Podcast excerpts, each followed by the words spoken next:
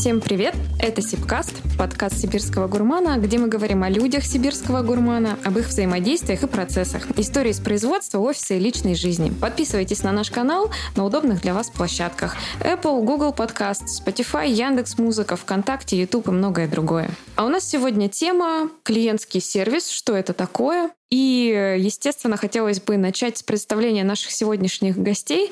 Сегодня с вами буду я, Романцова Александра, ведущий бизнес-тренер компании «Сибирский гурман». И я, Кайгородов Антон, руководитель направления реклама, также компания «Сибирский гурман».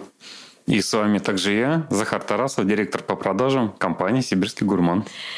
К нам еще присоединится наш гость чуть позднее. Ну а начнем мы, наверное, с того, что на самом деле такое клиентский сервис, с чем его едят и что он в себя включает. Коллеги, поделитесь. Давайте своим опытом поделюсь. Вообще понятие более широкое, чем, наверное, каждый из нас себе представляет, потому что все э, закладывают в это разный смысл. Мы для себя этот смысл тоже как для коммерческого блока как минимум определили, но понятие достаточно такое объемлющее. Я могу дать определение, как мы его для себя определили, как мы его понимаем. Давай, мы как обыватели сегодня будем задавать несколько вопросов, потому что каждый из нас наверняка является клиентом, а что такое клиентский сервис для бизнеса, как мы его определяем, знаем, поделись, пожалуйста. Да. Ну, давайте начнем даже не с клиентского сервиса, потому что это более узкое понятие, а с клиентоориентированности, с этого понятия.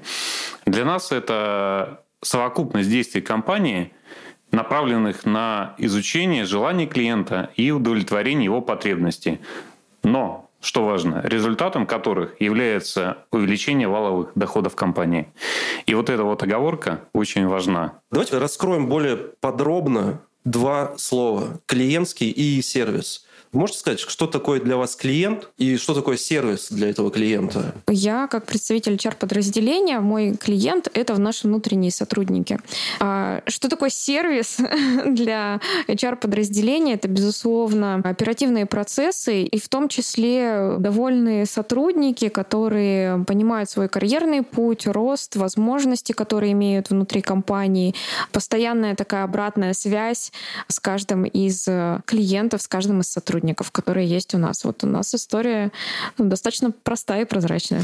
А ты сказала, что это внутренние сотрудники, а могут быть клиентами кандидаты внешние, кто к нам приходит устраиваться на работу? Да, конечно, это могут быть кандидаты, которые обращаются к нашей компании, они также ожидают сервиса, в том числе в коммуникациях, в разрезе обратной связи, как минимум, да, по отправлению резюме, по получению какого-то результата рассмотрения резюме. Ну, это вот такое базово, да, при обращении в наше HR-подразделение. Захар, а как ты считываешь клиента? Кто это такой? Ну, безусловно, для блога продаж, для коммерции это в первую очередь наши бизнес-партнеры. Это розничные торговые точки, это наши партнеры-дистрибьюторы, и это, безусловно, сетевые клиенты, с которыми мы также взаимодействуем либо через наших дистрибьюторов, либо напрямую. Это в первую очередь. Но понятие, конечно, шире. У каждого из наших бизнес-партнеров есть еще и конечный потребитель, который приобретает нашу продукцию, и от которого мы тоже получаем и обратную связь, и тоже считаем его клиентом. И обязательно там все свои решения, принимая коммерческие, да, мы учитываем еще и интересы, потребности и ценности нашего потребителя. Ну а если брать внутреннего клиента, то это, безусловно, это та коммуникация, это взаимодействие, которое происходит между блоком продаж и любым сотрудником компании. Контактируем и коммуницируем мы, по сути, здесь абсолютно со всеми, да. Встречный вопрос, Антона. Что такое клиентский сервис и клиент и сервис в разрезе отдела маркетинга? в разрезе отдела маркетинга все-таки это B2C клиенты, на которые работает весь маркетинг. И клиентский сервис, сервис как таковой, для меня это часть э, одной из четырех P, которые присутствуют в маркетинге. Да, то есть это часть продукта. Сервис — это то, что добавляет ценность продукту и позволяет выделиться среди прочих конкурентов. Вот для меня как бы клиентский сервис это больше про это. Ну вот я про сервис, наверное, свое понимание выскажу. Э, Все-таки это, если брать даже внутреннего клиента, это скорость реакции, да, это способ коммуникации. И в итоге это еще и такой эмоциональный след, который это взаимодействие оставляет. То есть насколько это было быстро, насколько это было удобно и насколько это было конструктивно и насколько это привело к результату. Захар, а оцифровываете ли вы в своем блоке клиентский сервис? Есть ли какой-то трекинг? Какой он есть и в каких областях? Да, есть, безусловно. И я здесь назову несколько элементов ключевых. Во-первых, в этом году мы реализовали и сейчас учимся работать. Впервые мы оцифровали уровень сервиса с точки зрения отработки заказов. У нас появился такой показатель, как сервис level.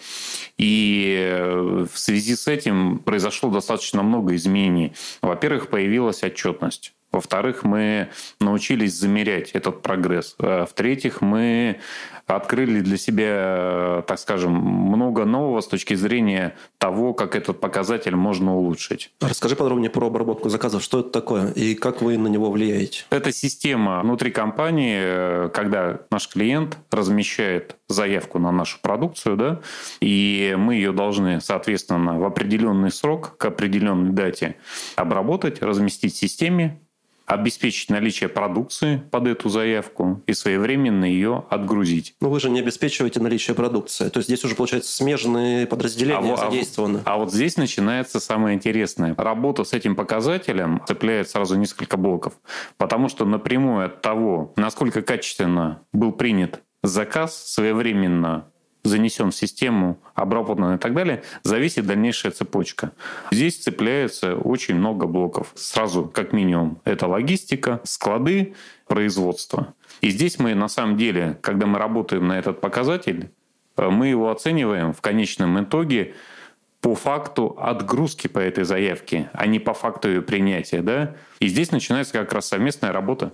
То есть как реагировать на форс-мажоры, как реагировать на те вылеты, которые происходят, как разбирать причины, какие меры предпринимать для того, чтобы этот показатель улучшался. Саша, можешь рассказать ты про оцифровку клиентского сервиса в вашем блоке? Конечно. За метрики мы брали такие показатели, критерии, как скорость реагирования, время процесса, информирование, качество результата, удобство сервиса, обратная связь, ну и своеобразный микроклимат. Также просили померить э, наших коллег при взаимодействии с HR-блоком. И процессы, которые мы исследовали, исследовали. Это был подбор персонала, администрирование, обучение на рабочем месте и там, какие-то плановые мероприятия, например, плановое штатное расписание и так далее. По пятибалльной шкале нас э, достаточно, ну, скажем так, на старте оценили по разным направлениям по-разному. У нас был там 3,7 баллов — это время процесса и средней скорости реагирования — это 3,6 балла со стороны ответа наших сотрудников. Участвовало порядка 50 респондентов по данному направлению. И, собственно, вот с такой статистикой мы заходили на старт в рамках проекта по повышению внутреннего клиентского сервиса от нашего подразделения. По результатам, естественно, наших внутренних изменений мы вышли на достаточно хороший балл, это порядка 4,6 по скорости реагирования и по информированию обратной связи эти показатели значительно выросли. То есть на целый балл практически? Да, да. Кстати, из этого проекта у нас вышел очень э, хороший такой инструмент. Э, у нас появились э, терминалы, где может каждый сотрудник, отметившись пропуском, увидеть личную информацию касательно накопленных дней отпуска и другую полезную информацию, которая может его интересовать. Смотри, у меня вопрос про то, что при увеличении скорости работы, соответственно, увеличивается и нагрузка на сотрудника, и объем его работы внутри отчетного периода, да, какого-то, например, месяца. Какой резон им увеличивать эту работу свою, нагружать себя еще больше, чтобы повысить уровень клиентского сервиса, чтобы работать для других, ну, для своего заказчика. Ну, это тоже повод пересмотреть бизнес-процессы, как организована работа, как грамотно распределить нагрузку. То есть, по сути дела, клиентский сервис он тоже помогает увидеть те пробелы, которые есть внутри там, нашей деятельности, нашей работы, и работать над этими улучшениями. И у этих улучшений можно достичь разными способами.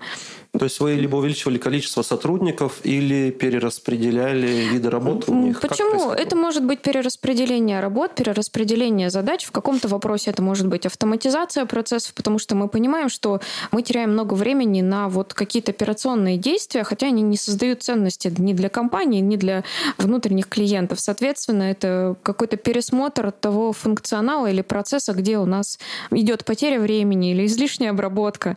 И про это мы говорили в прошлом подкасте по лин и бережливому производству, поэтому послушайте, ребята. Только хотел сказать тоже про лин, потому что так или иначе у нас действительно каждый выпуск пересекается либо с предыдущим, либо с последующим выпуском.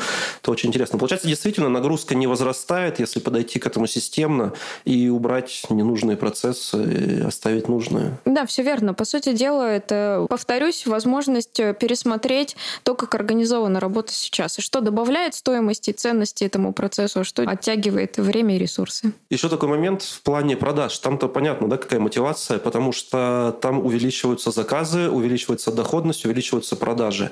И у меня с этим вопрос немного другой. Если излишняя клиентоориентированность, если излишний сервис, нужен ли он, помогает ли он или страдает от него бизнес, бизнес-процессы? Это вообще очень опасная история, потому что здесь надо понимать, что излишняя клиентоориентированность – это как раз может стать большой проблемой для любого уровня компании. Почему? Потому что очень многие путают клиентоориентированность да, с тем, что мы любой ценой должны обеспечить любое желание да, или любую потребность клиента. Я не случайно сделал в самом начале акцент на том, что но с учетом того, что компания получает дополнительный валовый доход от этих мероприятий. Да? Это одна из основных целей, потому что мы коммерческая организация, и порой э, как раз там попытка обеспечить 100% этого сервиса – это вещь абсолютно ненужная, Потому что везде есть диапазоны, в рамках которых э, ну, можно достичь комфортного уровня. Где-то от 80 до 100 в каком-то показателе, где-то это 90, и там уже по приближении к 100 ничего не меняется. Но здесь очень могут э, сильно измениться затраты компании. Все-таки существует какая-то грань, и, допустим, в чем-то отказать осознанно клиенту, да, и сделать это правильно, это тоже определенный уровень и подход в клиентоориентированности. То есть, допустим, параметры доходности или конъюнктура рынка, да, или сырьевая себестоимость, которая очень резко изменилась, да, мы не можем с тобой работать, мы тебя предупреждаем за месяц об этом, да, и говорим, что если мы, допустим, не сможем с тобой договориться по новому уровню цены, да, входящей, мы прекращаем поставки. И это тоже на самом деле клиентоориентированность. Мы не должны любой ценой терпя коммерческие убытки, да, работать. То есть, если мы открыто в здоровых отношениях информируем, честно, кажется, да, еще такое. Чест, честно, да, информируем клиента о том, что у нас есть объективные причины, да, не продолжать работу, это тоже очень открытый и правильный подход, потому что мы расстаемся, но мы не захлапываем за собой дверь. Очевидно, что более интересные клиенты, более прибыльные, получают больше сервиса. И в связи с этим такой вопрос ну, не у нас, может быть, в другой компании, можно ли оценить виды сервиса и разместить их условно в прайс?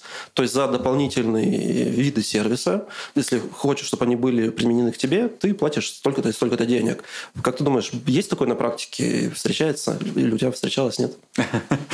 Ну, здесь надо э, начать, наверное, с чего? Э, гораздо проще все решается, когда есть сегментирование. Это вообще один из э, ключевых принципов и базисов клиентоориентированной стратегии, то есть э, для того, чтобы правильно выстроить отношения, да, надо прежде всего определить, с кем мы работаем, зачем мы работаем и какие приоритеты у нас стоят. Допустим, у нас в коммерческом блоке эта сегментация есть. То есть у нас клиенты сегментированы, распределены на уровне, и мы используем каждому уровню клиента свой определенный подход. И каждый из уровней имеет разный набор а, преференций. И это, естественно, это нормально. То есть э, топовые клиенты, которые приносят компании максимальную прибыль, они, безусловно, имеют э, больший круг возможностей, больше внимания да, и больше фокуса. Это правильно, потому что ну, правило Паретта никто не отменял, и, в принципе, оно работает и здесь. Друзья, к нам присоединилась наш друг, идейный вдохновитель на сегодняшний день Ольга. Ольга, представься, пожалуйста. Меня зовут Ольга, фамилия моя Мерас. Что рассказать о себе? Где ты работаешь? Ольга? Где я сказать? работаю? Я сейчас бизнес-тренер. Я сейчас э, работаю в компании «Корона Авто». Как раз э, занимаюсь э, и сервисными подразделениями в том числе. Ну и также я работаю на себя То есть я практикующий тренер, который приходит в различные компании и помогает настраивать в том числе сервис, продажи, управление и все остальное. Скорее всего, ты работаешь не на себя, ты работаешь на клиентах, и о них мы сегодня и поговорим. Конечно, прекрасно. Оль, скажи, пожалуйста, кто для тебя клиент и что такое сервис? Как ты это понимаешь? Ну, если говорить э, бытовым способом, то клиент — это, по сути, человек, который покупает то, что мне интересно, или какую-то мою услугу, и приносит за это деньги. Причем деньги он эти заработал где-то с огромным трудом. Соответственно, я в качестве сервиса, скорее всего, ему как раз смогу предложить что-то дополнительное, помимо того, что он приобретает мой продукт. Сервис — это такая, знаешь, как вишенка на торте или какая-то благодарность за то, что ты выбрал меня. То есть сервис — это нечто неоговоренное вашими договоренностями. Это нечто большее. Это то, что да. может превзойти ожидания и то, что может э, создать очень приятное, уютное впечатление. То есть это эмоциональная такая штука, которая может заставить человека вернуться. То есть при прочих равных, если брать два одинаковых продукта, если мне было хорошо в том месте, где я приобрел какой-то определенный, а в другом было плохо, я пойду приобретать там, где мне было хорошо эмоционально. Ну и при работе на себя ты же получается как бизнес-консультант. Да. И вот что дополнительное может быть э, оказано тобой для твоих клиентов? Ну, например, когда есть какой-то запрос, э, пусть это будет электронный курс или какая-то обучающая программа, в рамках которого вот только так и никак иначе. Здесь я даю дополнительные бонусы в виде, к примеру, карт шпаргалок, которые можно просто взять с собой, и человек сможет после обучения ими воспользоваться. Либо же я могу предложить какие-то дополнительные услуги, например, обратная связь по поводу того, как себя вели ученики на обучении и выделить их зоны роста. Ну, то есть что-то сверх того, что запрашивал клиент, но что может быть ему полезно. То есть в первую очередь я оцениваю, а какая польза польза должна быть дополнительная своему клиенту, и здесь уже ее даю. То есть, получается, у тебя сервис — это дать чуть больше услуг при отсутствии дополнительной платы? Да, да. Оль, а как ты оцениваешь уровень клиентоориентированности, ну вот сейчас у себя в компании, например? Что ты имеешь в виду? То есть, ну давайте опять же идем есть, есть ли, давай так, э, есть ли клиентский сервис у тебя в компании, как он реализуется? Можешь поделиться? И оцифровывается ли он? Вот, а, давайте сразу поговорим о том, что есть цифровые показатели, допустим, взять тот же самый NPS, да, желание рекомендовать, э, классический показатель, который непонятно на самом деле зачем оценивается, потому что по большому счету что а, там слишком много факторов, которые влияют на желание рекомендовать, ну вот в чистом виде, да, но он якобы принят. Сейчас от него отходят в любом случае, но пока что он есть. И, ну, это такая формальная штука, которую можно привести, что да, да, это есть. Также есть оценка работы, допустим, моей команды а, и оценка работы именно удовлетворенности. То есть не желание рекомендовать, а именно удовлетворенность как таковая. Обычная базовая там, балловая шкала, не более того.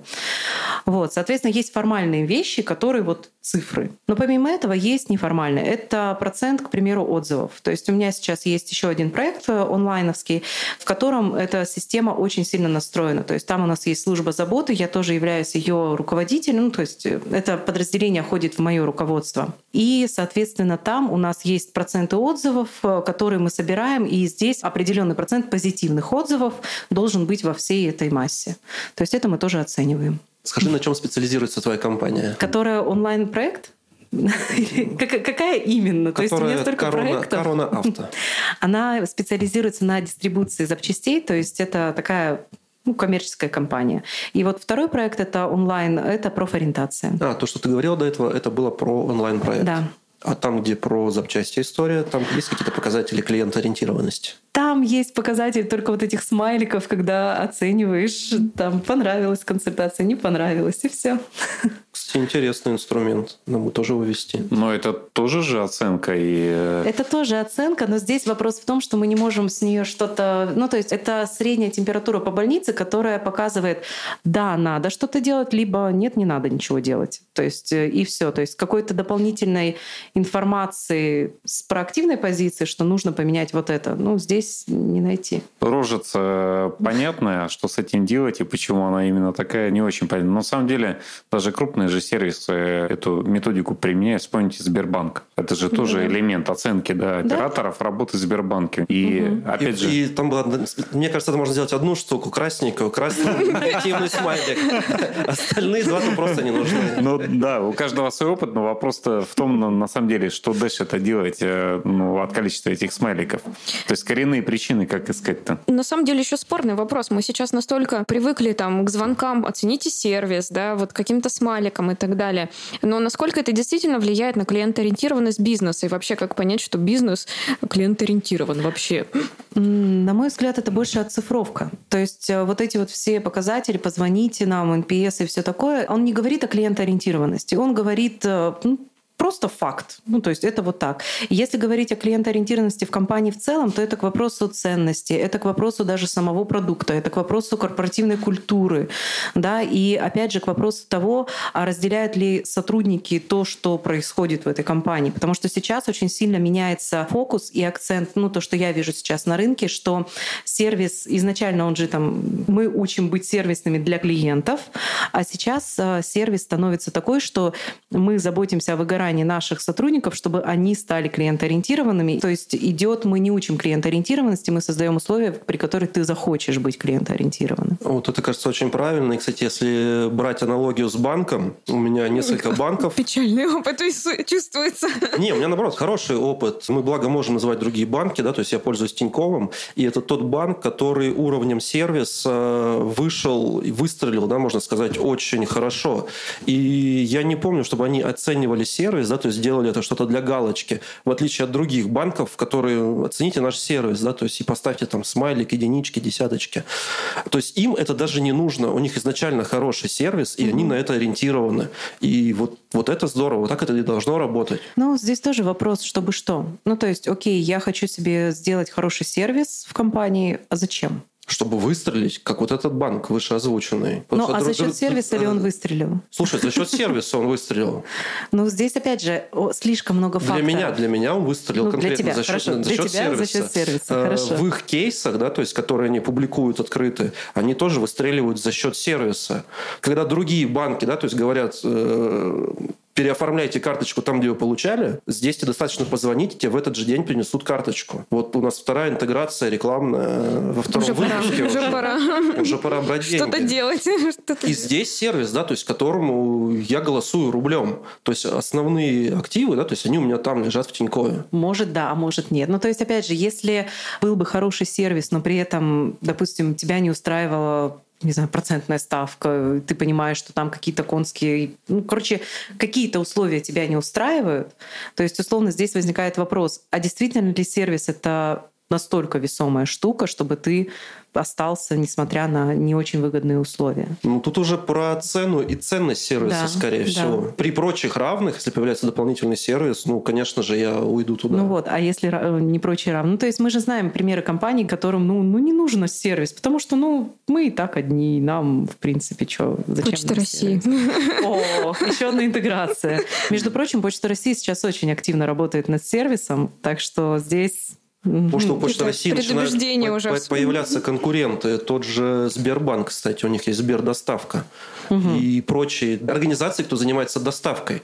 Поэтому почта начинает меняться. Ну и здесь, конечно, я бы еще о чем хотел добавить. Здесь все-таки очень многое зависит от размеров компании. Почему настолько активно стартуют стартапы, да? почему маленькие компании очень быстро добиваются хорошей взаимосвязи, быстрой обратной связи, и почему они очень хорошо понимают клиента. Потому что когда ты на этапе стартапа, собрать вокруг себя 5-10 человек, объяснить, что мы клиент-ориентированы, у нас вот сейчас такие ценности, мы делаем так, намного проще, чем даже ну вот, взять нашу компанию сейчас, где много подразделений, служб, какие-то сложившиеся да, уже правила работы. Почему так важно реализовать это на уровне ценностей и миссии? Потому что в большом коллективе очень сложно прививаются все эти истории. У меня на самом деле еще такой созрел вопрос по поводу стоимости вот этого клиентского сервиса. Мы сейчас много говорим о том, что это важная и нужная штука. Во сколько он обходится компании вообще? Это дорого? Нужно ли это вкладывать в это средства? Либо это все делается на коленке бесплатно и от чистого сердца?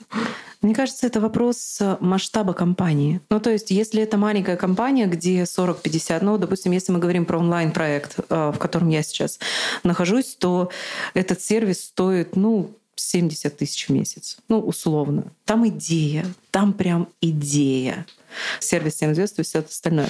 Но если мы говорим про компанию, допустим, я до этого работала в сибирские сети, то там цена сервиса, то есть это содержание контактного центра, это содержание систем серверов, это отдельные направления, которые занимаются контролем качества. То есть ну, там уже масштабы намного больше.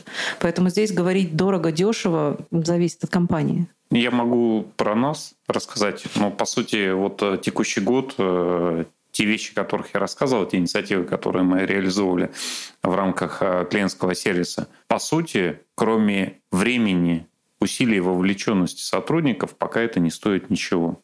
По большому счету, потому что мы меняем процессы, ну и то, что мы тратим в виде живых денег на те же системы которые у нас появились, там даже обработки э, заказов, ну, не назвать их какими-то дорогостоящими. То есть они не измеряются даже миллионами. То есть на самом деле этот ресурс, он достаточно mm-hmm. доступный, но не такой дорогой. Гораздо сложнее поменять все-таки мышление, способ принятия решений и создать это как ценность. То есть вот это самое сложное на самом деле, то есть в людях поменять отношение к этому. Вот меня интересное было наблюдение. Смотрел э, выступление, интервью с э, Ренатом Акзамовым, ведущий на шоу «Пятница», кондитер э, называется шоу, и у него есть э, розничный бизнес, сеть кондитерских называется «Народный кондитер». И вот он рассказывал э, про свой опыт, да, и в том числе он как собственник этого бизнеса лично контролирует через свой личный телефон каждое обращение от клиентов. В день он отвечает на более чем 100 сообщений по поводу внешнего вида тортиков, вкуса, свежести и прочее, прочее. И в этом состоит его клиентоориентированность. Ну, понятно, что у него в планах там около тысячи торговых точек достичь, да, амбициозно. И понятно, что, наверное, на каком-то этапе он не сможет с этим справляться, но для него это вот сейчас элемент такой создания ценности. вопрос, почему вы не делаете это через какие-то сервисы, помощники и так далее, он отвечает очень просто. Это будет мертвым, это не будет так работать эффективно, как э, я это делаю сейчас лично. Мне это важно, я готов на это тратить свой ресурс, свое время. И это конкурентное преимущество, это сервис, который наказывает. Там очень много таких интересных примеров, но это вот как история, каким может быть клиентский сервис. Мне это кажется, все. тут есть два момента. Возможно, это какая-то там управленческая ошибка, либо осознанное решение, либо это воспитание ценностей внутри компании на своем примере. Ну и в том числе клиенту приятно, когда на его обращение отвечает сам руководитель. Ну тут тоже вопрос, насколько может это длительное время история быть рабочей. Наверняка он поменяет подходы да. в последующем. Однозначно поменяет. Здесь же нет, опять же, правильного и неправильного. Есть уместная и неуместная осознанность этого выбора. Вот мне кажется, в этой ситуации, когда он лично заинтересован, это его лицо, да, бренд его компании, ну, наверное, на этом этапе это актуально. И, наверное, за счет этого он в том числе является успешным предпринимателем строит такие амбиции. Я, наверное, бы с ума сошел, если бы мы такую систему, да, или такой подход э, в нашей компании внедрили. Это было бы забавно. Коллеги, я предлагаю резюмировать. Да, давай попробуем зарезюмировать и попробуем понять, что мы отсюда вынесли. Что полезненького. Я поняла, что клиентский сервис, он всеобъемлющий, да, из э, слов Захара о том, что это он объединяет несколько процессов внутри компании и не может быть только, например, в блоке продаж. Он не может быть полноценно эффективен, да, если он замкнут где-то в одном структурном подразделении. Это не работает, потому что произойдут разрывы неизбежно. Начинать можно, да, кто-то ближе к клиенту, кто-то чуть подальше клиентский сервис – это дополнительная ценность, которая дается вне рамках общих изначальных договоренностей. Вишенка на торте. Вспоминаю Олю. Да. Вишенка на торте. Мы на самом деле много что проговорили, и важно понимать э, в первую очередь его цель. То есть для чего мы внедряем эту систему да, клиентского сервиса, кто наш клиент и что он за счет этого клиентского сервиса а, может получить. И исходя из этой информации уже настраиваются внутренние процессы внутри компании с точки зрения там, работы, оцифровки, э, оценки последующей. Еще мы поняли, что клиентоориентированность не должна быть излишней То есть она быть должна достаточной, которую клиент ожидает, или чуть выше – но слишком клиент-ориентированно смысла в этом как бы нету.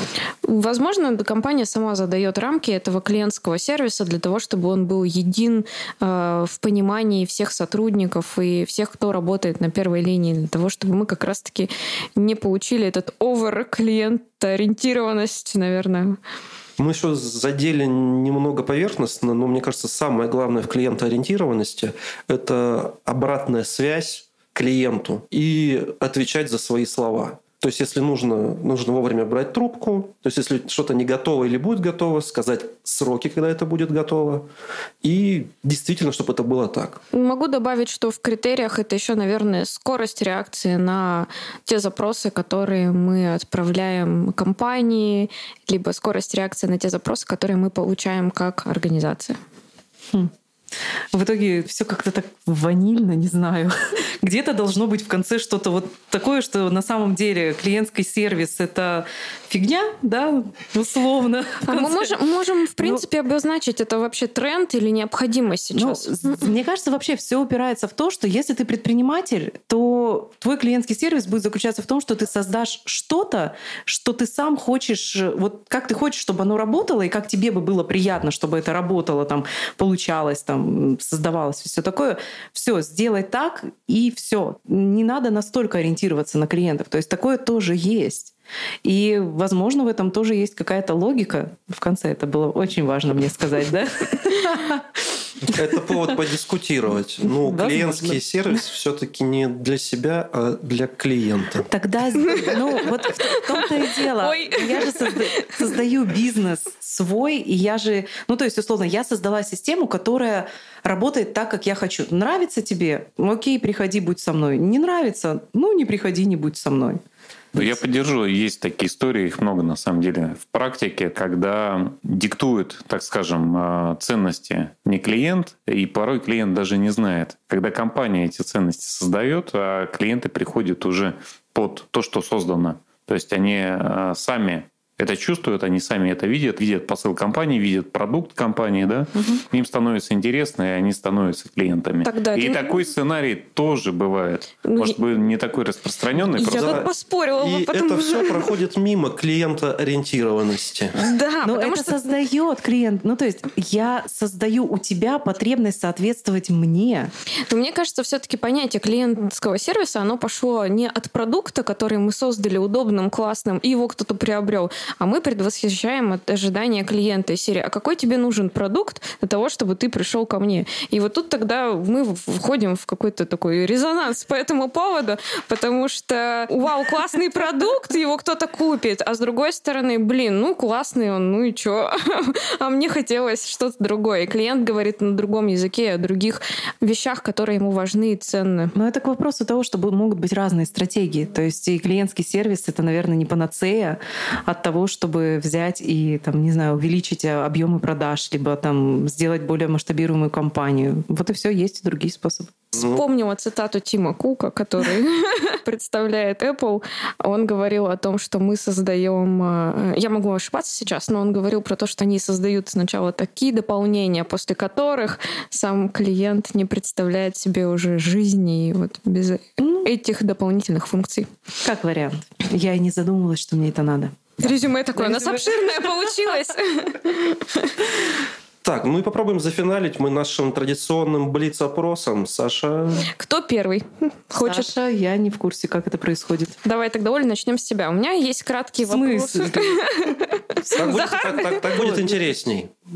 Так будет интересно. Так будет суть блица, понятно. Мой мозг. Здесь думать не надо, надо отвечать быстро. И это ключевая задача блиц-опроса. Несколько вопросов, быстрый ответ. Готово? Угу.